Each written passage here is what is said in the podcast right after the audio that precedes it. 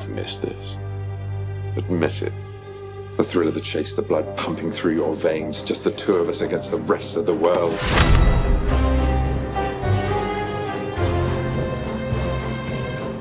Hola a todas, todos, todes, sean bienvenidos al tercer episodio del podcast de Sherlockian Daily. Mi nombre es Eme y el día de hoy vamos a hablar de un tema que ya habíamos anticipado en Facebook y en Twitter, así que probablemente algunos de ustedes están enterados, otros no. Les recomendaría que lógicamente nos sigan en nuestras redes sociales para estar al tanto de todo, no solamente del contenido del podcast, sino también de noticias relacionadas con el mundo de Sherlock Holmes. Pero retomando el tema de este episodio, el día de hoy vamos a estar hablando del último capítulo de la cuarta temporada.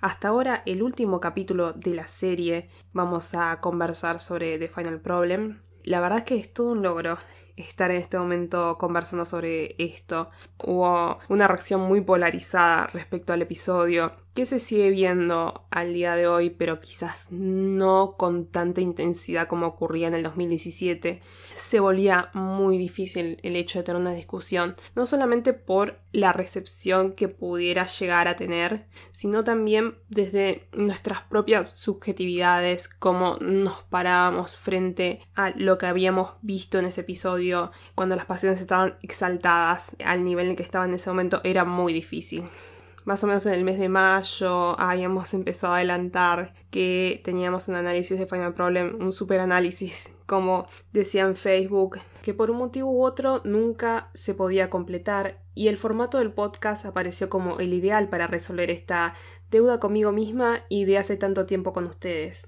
The Final Problem es el último capítulo de la cuarta temporada y quizás la crítica general teniendo en cuenta las opiniones de los fans hardcore, es decir, quienes participan activamente en el fandom de Sherlock, quienes se consideran fans de la serie, teniendo en cuenta también a los espectadores casuales, por decirlo de alguna forma, es decir, la gente que sigue la serie, la disfruta, pero eh, la consumen como cualquier otra serie. Una vez termina la temporada, se olvidan completamente de que existe hasta que sale una nueva. También tenemos que tener en cuenta la opinión de la crítica especializada, es decir, críticos de cine, portales dedicados al entretenimiento y las series. Creo que sacando un balance general de estos tres grupos, lo que podemos encontrar que coinciden en que este episodio es bastante raro, o al menos bastante distinto al resto de los episodios de la serie. Esta sensación se debe básicamente a tres cosas el cambio de tono, los fallos de lógica interna que tiene la serie en su intento de ser imprevisible y la mezcla de géneros que terminaron de diluir el clima y el comportamiento de la historia, por decirlo de alguna forma. Con el cambio de tono me refiero a que la temporada 4 indudablemente es la temporada más oscura de todas respecto al tratamiento de situaciones que tuvo. Esto en muchas oportunidades rompió con el balance de comedia, aventura y drama a la que la serie nos tenía acostumbrados, al menos hasta la tercera temporada. Y esto se debe a los sucesos pesados que toca en cada episodio. Hagamos un balance. En el primer episodio de la cuarta temporada, Mary muere, en el segundo episodio, Sherlock está completamente drogado, enloquecido y John le da una paliza que Sherlock se va a recuperar de eso, pero creo que quienes vimos ese acto nunca vamos a sanar.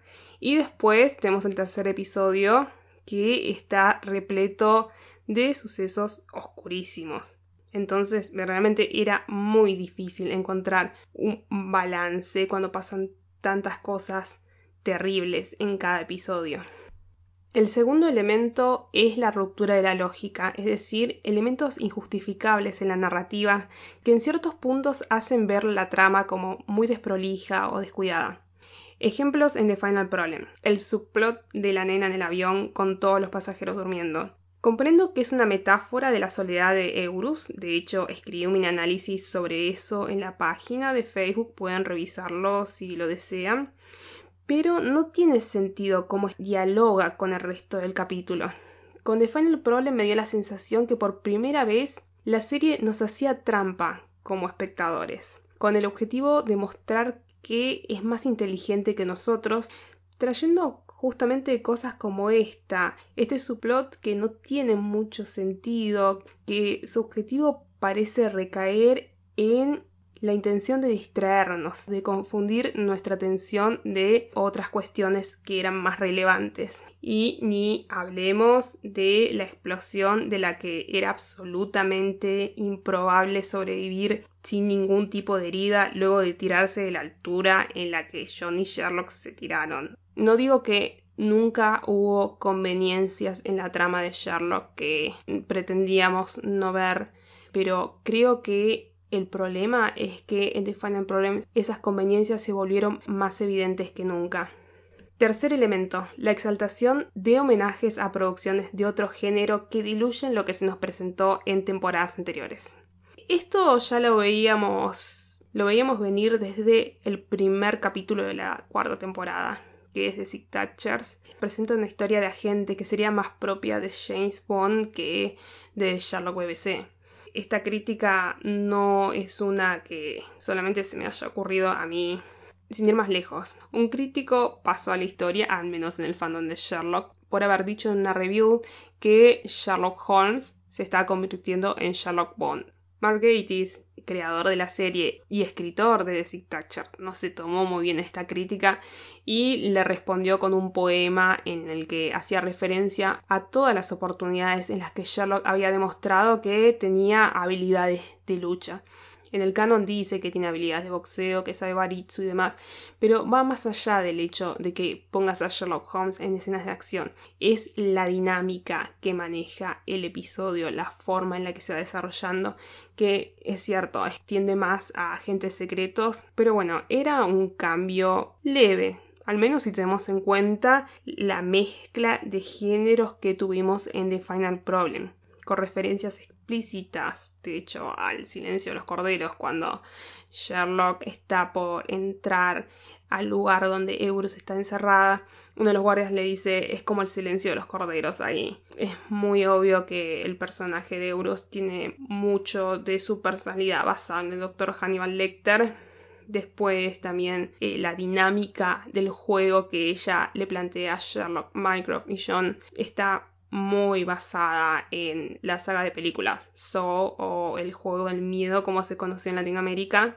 Pueden encontrar un montón de artículos explicando detalladamente estas referencias que estoy nombrando, así que no voy a extenderme sobre eso, al menos no en este episodio. Lo que me parece mucho más interesante y probablemente más enriquecedor para el debate sería preguntarse por qué. ¿Por qué es así de Final Problem? ¿Por qué eres así Final Problem? ¿Por qué es tan poco Sherlock? Creo que de esta pregunta como disparador salen sin dudas cosas mucho más interesantes que pueden resolver algunas dudas y frustraciones que quedaron luego del final de la serie y ni digamos si hacemos la siguiente pregunta. ¿Por qué el capítulo final de la cuarta temporada toma el nombre de un relato tan emblemático si la historia que cuenta no tiene nada que ver?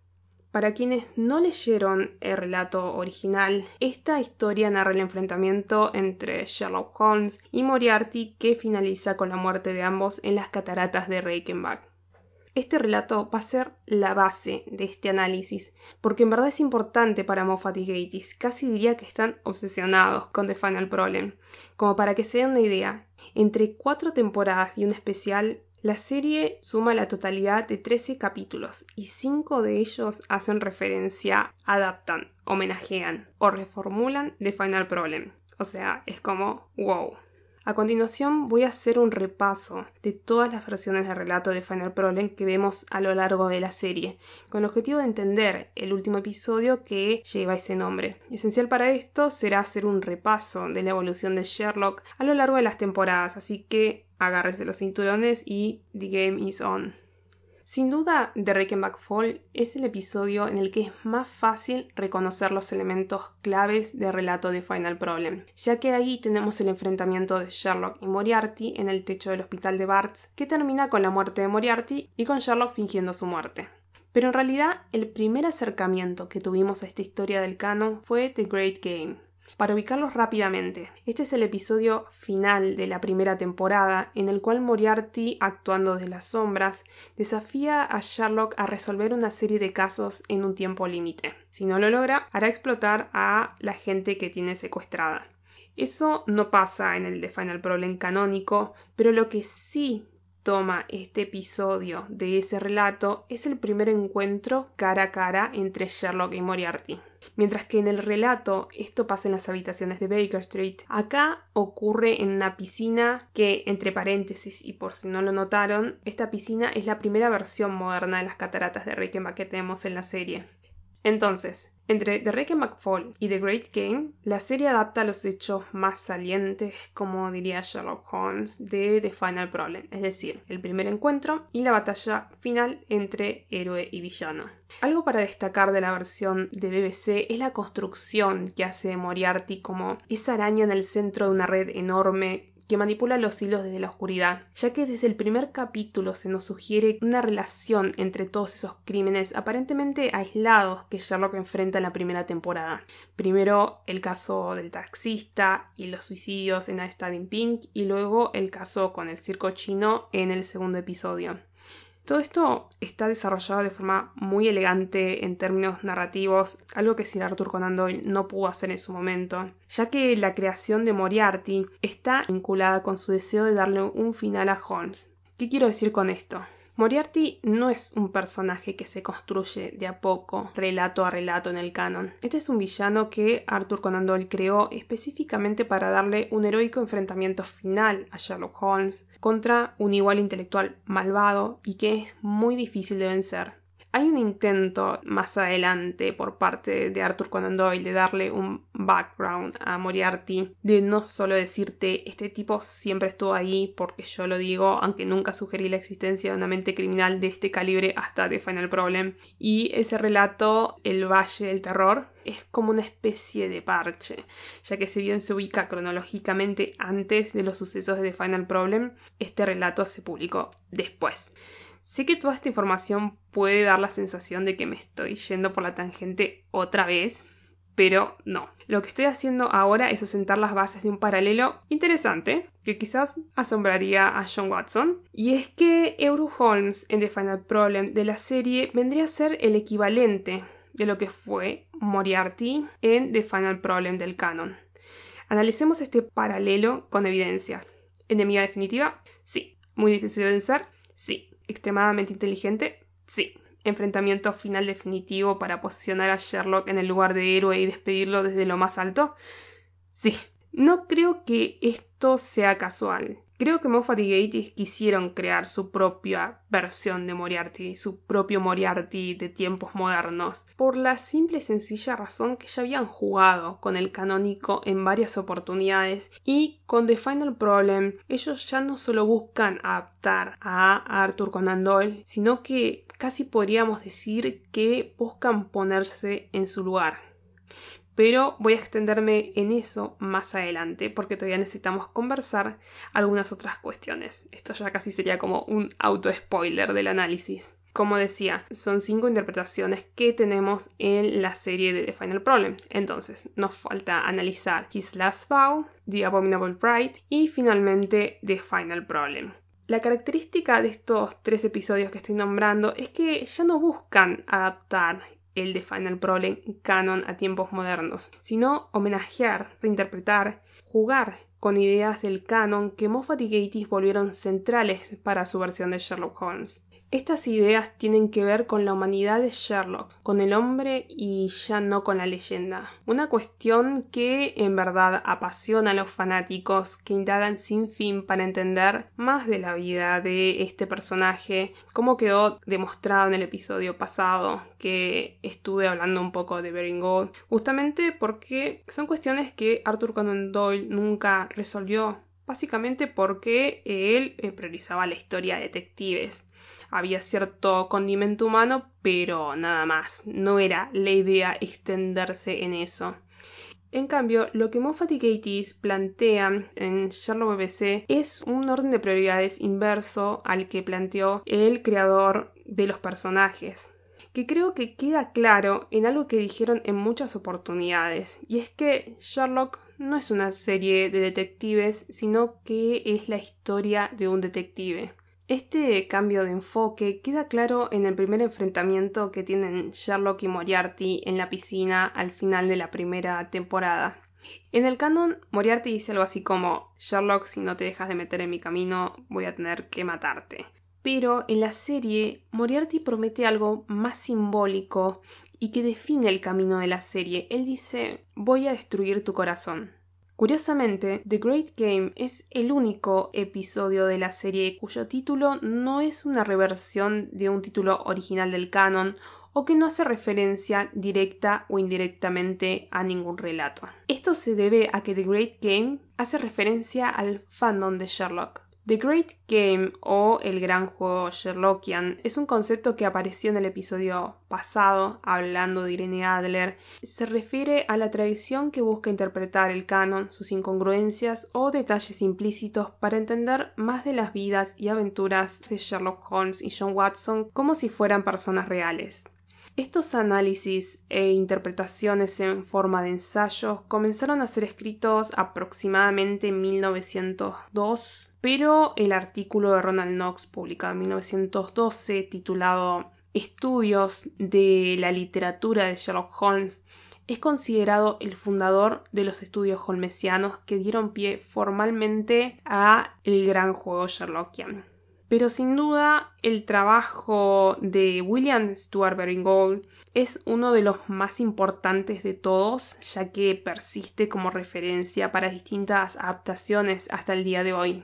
Este hombre, recordemos, hizo una cronología de vida de Sherlock Holmes, mezclando datos canónicos con teorías muy imaginativas sobre el personaje. Su impacto fue tan grande que al día de hoy muchas de sus invenciones son consideradas canon, por algunos fanáticos. Esto se debe a la forma en que estos datos fanon, es decir, canon creado por los fans, empezaron a aparecer en pastiches, series y películas basadas en Sherlock Holmes. Sin ir más lejos, Moffat y Gatiss tomaron datos de Gold para crear la mitología de la serie. Algunos de estos datos son, por ejemplo, la existencia de un tercer hermano llamado Sherringford, que bueno, ellos reversionaron como tercera hermana y usaron lo de Sherringford para nombrar esta fortaleza donde ella está capturada y también tomaron el nombre completo de Sherlock que es William Sherlock Scott Holmes. A este punto es conveniente destacar algo importante. Moffat y Gatiss, al plantear su propia versión de Sherlock Holmes, también son jugadores de este gran juego Sherlockian. En algún sentido, al ponerle The Great Game a este episodio de Sherlock, se asumen como dos fans haciendo su propio producto fanon, es decir, que no solo buscan adaptar el canon a tiempos modernos, sino también dar su propia interpretación de los personajes. Por eso, alineado al conflicto externo que es destruir el corazón de Sherlock Holmes, ellos vuelven vertebral el conflicto Great Man versus Good Man, o sea, gran hombre versus buen hombre, con la siguiente pregunta.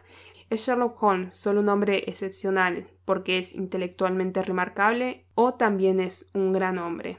La serie permanentemente remarca que una no es condición necesaria de la otra, oponiendo y asemejando a Sherlock y Moriarty desde el comienzo de la trama. Sherlock piensa que los sentimientos y preocuparse por las personas no son una ventaja para desarrollar su labor de detective. Lo que en verdad le importa es el juego, es decir, resolver el crimen. Debido a esto, demuestra un entusiasmo, como diría la señora Hudson, indecente, por aquellos misterios que involucran la muerte de personas o vidas en peligro. Mientras que John siente inquietud por esta faceta de Sherlock, que se opone a la idea heroica que tiene de él y no puede acabar de definir si es capaz de sentir empatía o hasta qué punto, Donovan lo define como un psicópata. Pero el final de la primera temporada deja en claro dos cosas. Sherlock, al igual que Moriarty, es un hombre excepcional. Sin embargo, a diferencia de este villano que sí es un psicópata que mata a la gente por aburrimiento, Sherlock es capaz de sentir empatía. Si bien tiene sentimientos, los deja de lado porque involucrarse se vuelve una desventaja para sí mismo, lo vuelve más vulnerable, y esta distancia emocional le sirve para ayudar a los demás.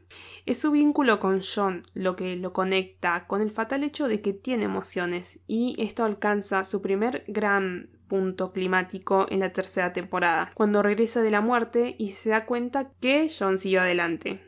Algo que demuestra la evolución de Sherlock es que ya no es tan egoísta y prioriza el bienestar de John. Es por eso que por primera vez no intenta alejar una novia, a Mary, como ocurrió con las otras novias de John, y la acepta en su vida. Y no, chicos, esto no tiene que ver con que Mary es mejor que las otras novias porque Sara, la doctora, era muy agradable.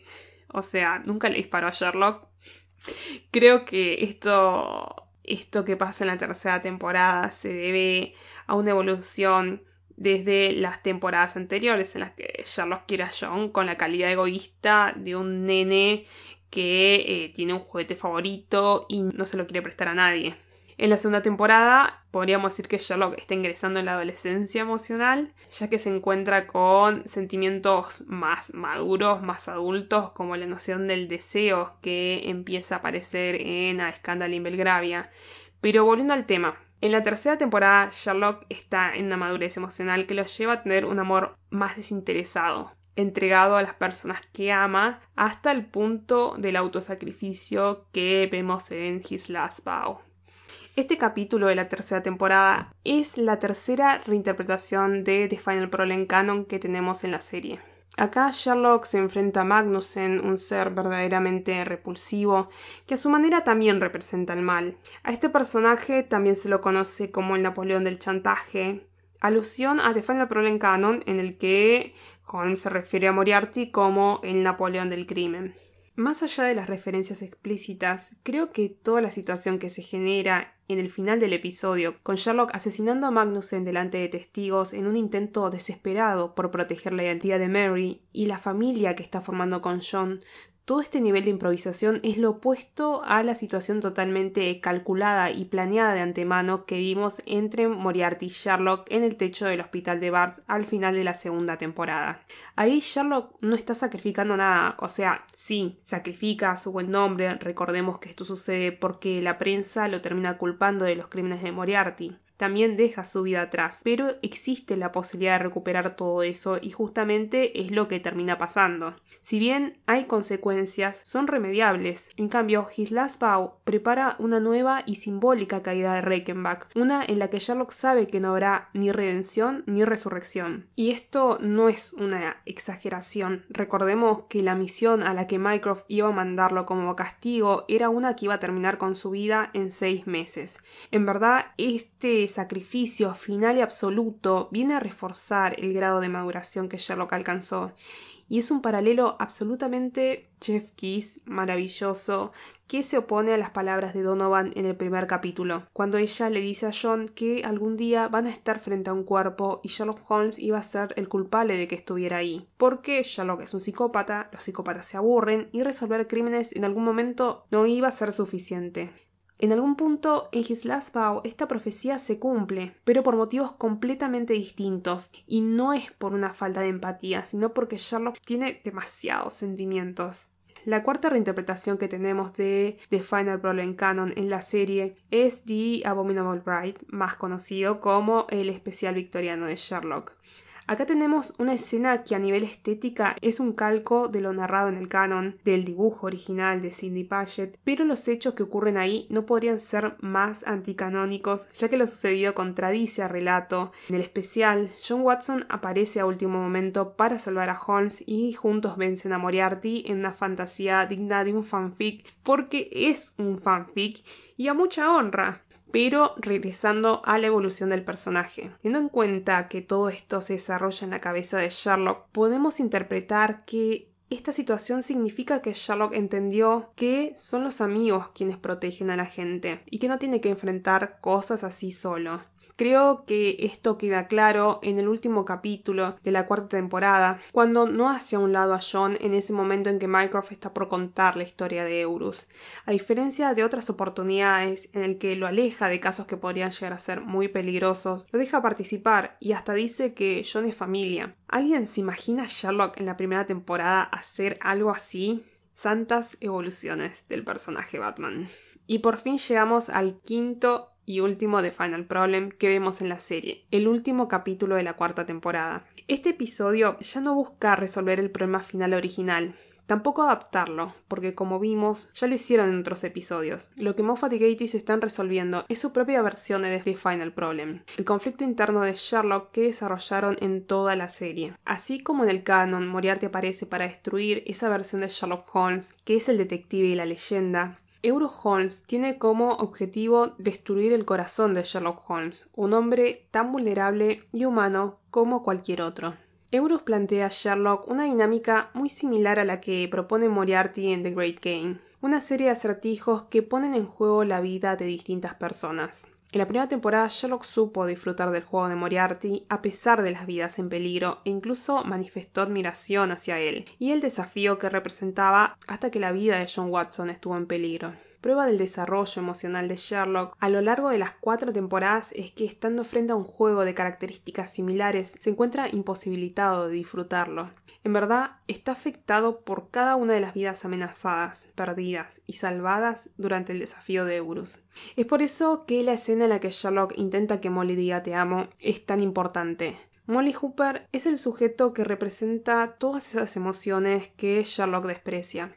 Ella es el opuesto diametral de la lógica que rige su vida.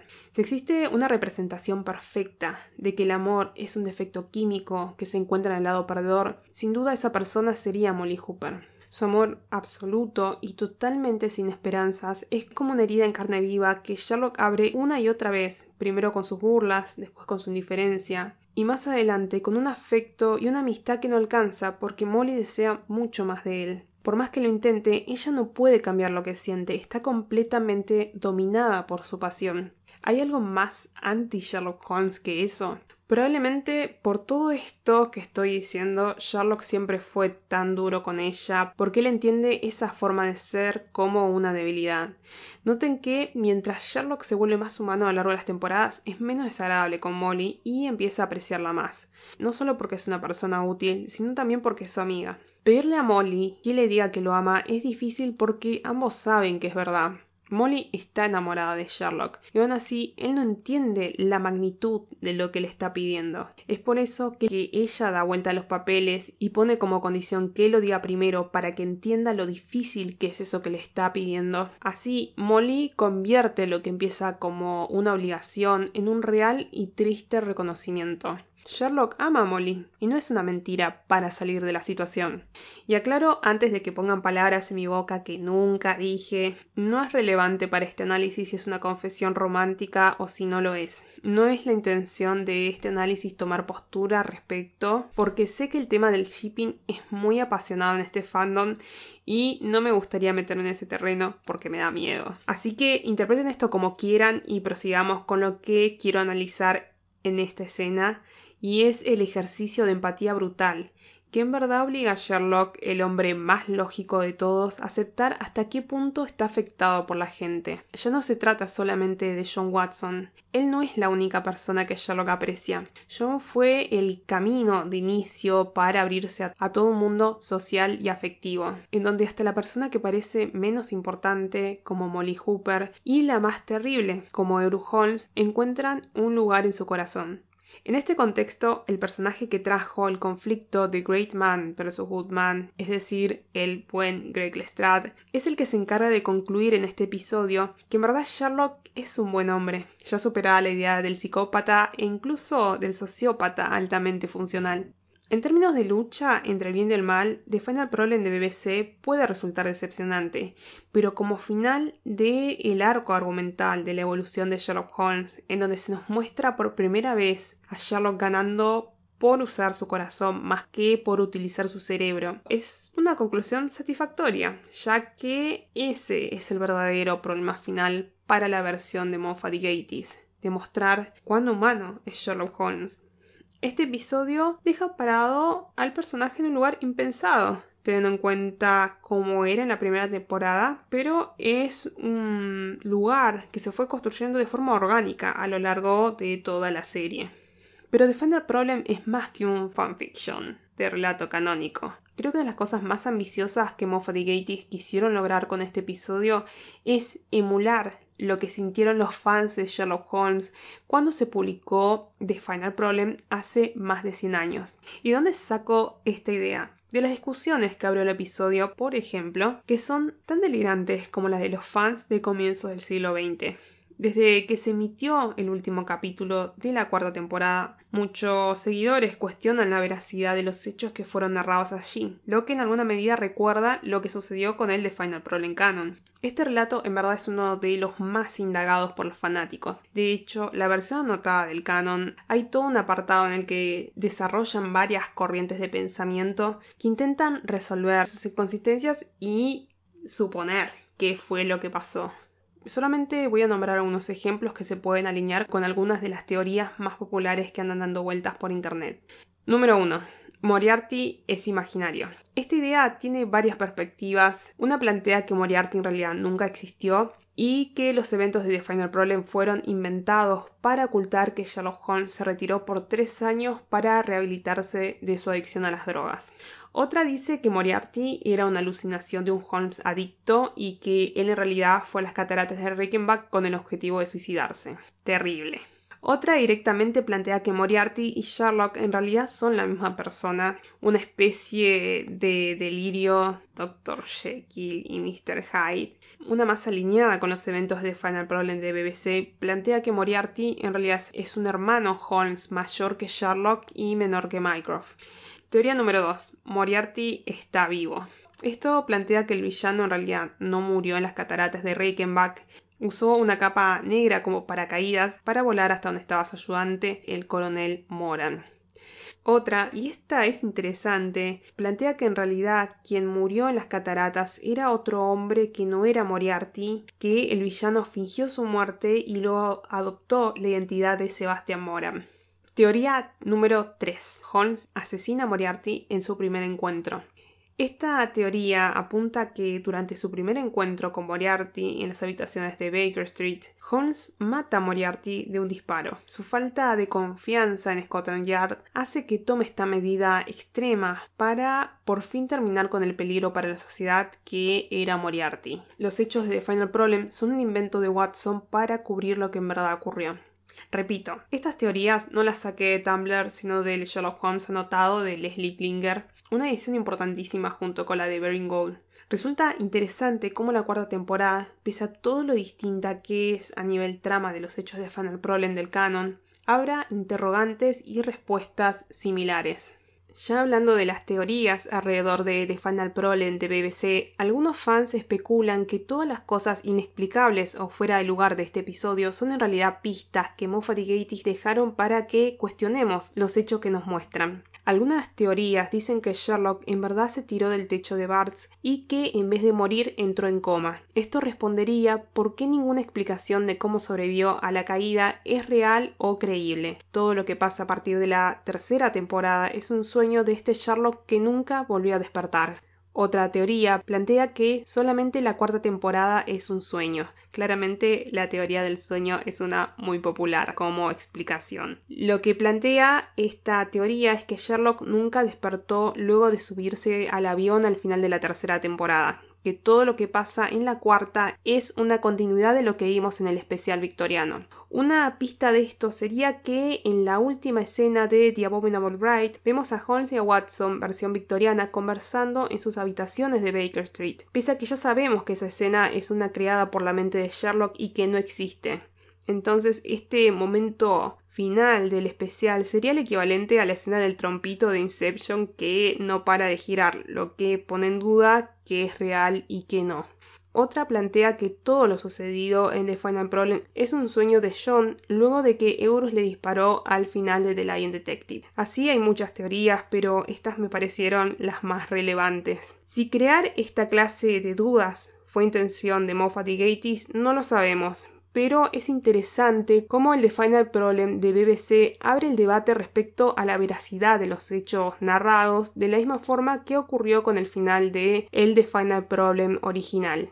Y hablando de paralelos entre los fans victorianos y los fans de Sherlock de estos tiempos, regreso a mi auto-spoiler del comienzo. Para mí, Moffat y Gatiss ya no estaban conformes solamente con adaptar el canon al siglo XXI, con crear su propia versión del detective que satisface su deseo de poner en el centro del relato la humanidad de Sherlock y los casos en segundo lugar.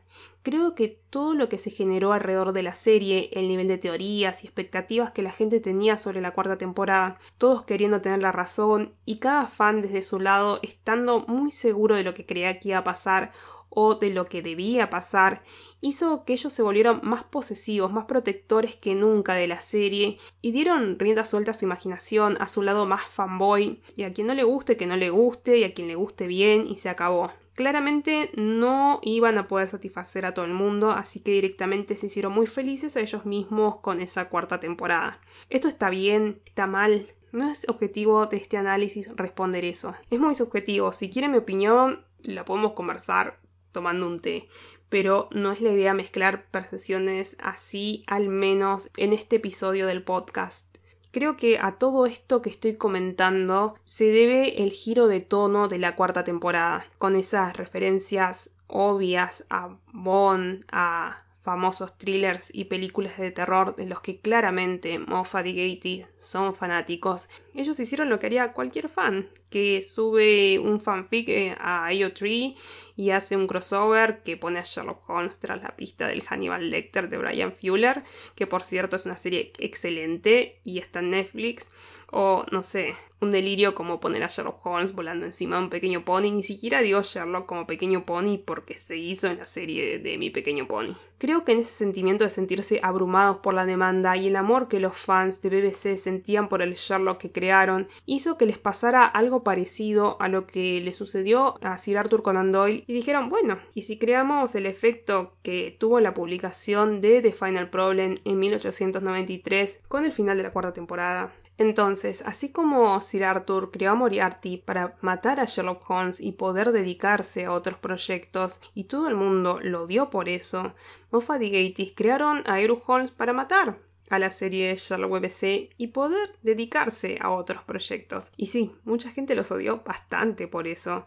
Como recordarán todos los que estaban en el fanon en el 2017 y vieron las amenazas y reclamos que ellos recibieron por Twitter, al igual que Sir Arthur Conan Doyle recibió amenazas y reclamos por carta cuando mató a Sherlock Holmes. Pero bueno, recordemos que 10 años después de la publicación de The Final Problem, Sherlock Holmes regresó de la muerte en el relato de Empty House. Así que si el paralelo se cumple perfectamente milimétricamente, quizás podemos esperar que Sherlock BBC regrese a la vida en los próximos años. Recordemos además que sus creadores nunca cerraron completamente las puertas, así que quién sabe en un par de años más. Hasta acá llegó el análisis de The Final Problem, espero que lo hayan disfrutado. Es un análisis que requirió mucho trabajo, así que apreciaría que nos dejen algún comentario, si les gustó, si no les gustó. Así es nuestra ansia de comentarios, los queremos absolutamente todos. Les recordamos que además de encontrar el podcast en Spotify, también está disponible en YouTube. Apreciaríamos mucho que se suscriban al canal para que les llegue una notificación cada vez que se sube un video y de paso nos ayudan a crecer. Que lo necesitamos porque hay una desproporción terrible entre los 13.000 seguidores de la página de Facebook y los ciento y pico de YouTube, así que agradecemos mucho a quienes se sumaron, pero necesitamos más. También agradeceríamos que les pongan likes a los videos y les voy a explicar por qué. El tema del like es que ayuda al algoritmo de la plataforma a entender que algo está gustando y lo hace aparecer más en las búsquedas y recomendados. Así que ese sería el motivo. Por favor, si tienen un tiempito, vayan a darle likes a los videos. También síganos en Facebook y en Twitter. Nos encuentran como Sherlockian Daily. El próximo episodio va a estar dedicado a la película Enola Holmes. Ahí quizás sí me ponga un poco más subjetiva y les comente qué me pareció. Vamos a compararla con el libro y veremos qué más sale. El primer episodio de este podcast está dedicado a Enola Holmes, así que si quieren saber qué pueden esperar de esta peli, quién es Enola, qué papel cumple Sherlock, dónde está Watson, pueden ir a escucharlo. Mi nombre es M, muchas gracias por acompañarnos, hasta la próxima.